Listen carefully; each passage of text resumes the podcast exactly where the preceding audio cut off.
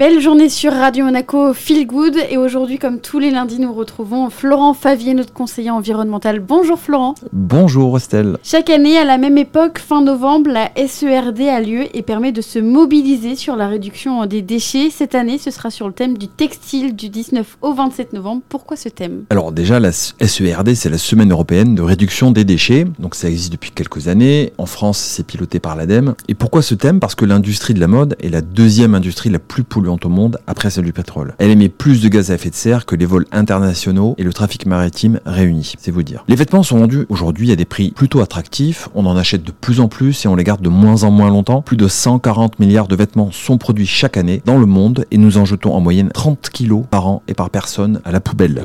C'est juste incroyable quand on donne ces chiffres en général, les gens sont relativement estomaqués par leur euh, quantité. Si on prend en compte leur fabrication avec des produits qui nuisent parfois à l'environnement mais aussi aux personnes qui les fabriquent voire à celles qui les portent, si on prend en compte leur transport, si on prend en compte le fait que 80% des vêtements jetés directement en poubelle ne sont pas recyclés, si on prend en compte les détergents pour les nettoyer, l'énergie et l'eau nécessaire à leur lavage, au repassage, on comprend que les problèmes engendrés par cette industrie sont colossaux et notamment en matière de déchets. Et alors que peut apporter la semaine européenne de la réduction des déchets? Alors c'est une semaine qui est coordonnée en France par l'ADEME, hein, l'agence de la transition écologique. Cette semaine européenne de réduction des déchets est un temps fort qui va permettre de mobiliser au cours de l'année, mais principalement durant cette semaine. Elle va faire en sorte que ça se continue pendant toute l'année. Essayer de mobiliser un maximum de citoyens et mettre en lumière et s'aimer les bonnes pratiques, les solutions, que ce soit pour la, production, la consommation, voire le tri et la gestion des, vêtements en fin de vie, et qui vont dans le sens de la prévention des déchets en fait. Par exemple, en 2021, en France, près de 1000 porteurs de projets ont ainsi organisé 5000 animations. Donc c'est qu'un moment important pour parler de déchets. C'est un, un, sujet qui est souvent sous-traité, voire euh, un peu ignoré, euh, notamment quand on parle de changement climatique ou de biodiversité. Les déchets, on en parle assez peu. Or, c'est un sujet majeur aujourd'hui pour notre environnement, mais aussi pour notre santé. Donc, l'idée de sensibiliser pour faire mieux consommer, mieux produire, prolonger la durée de vie des produits,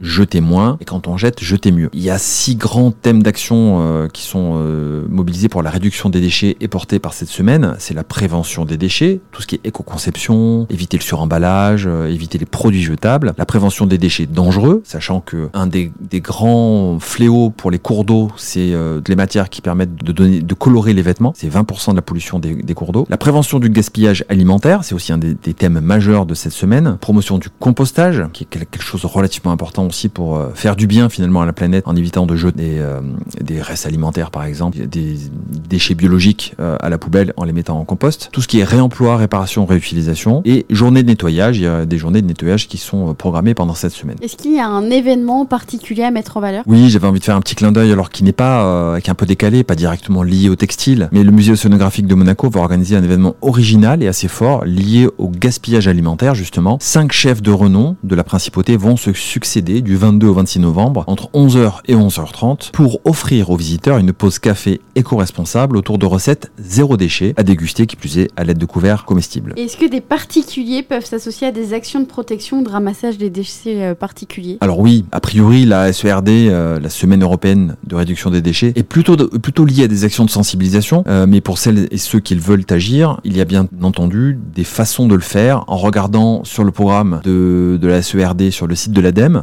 serd.adem.fr, afin d'identifier les acteurs qui proposent des actions de collecte par exemple, ou de ramassage, afin de s'y associer, et c'est vivement recommandé.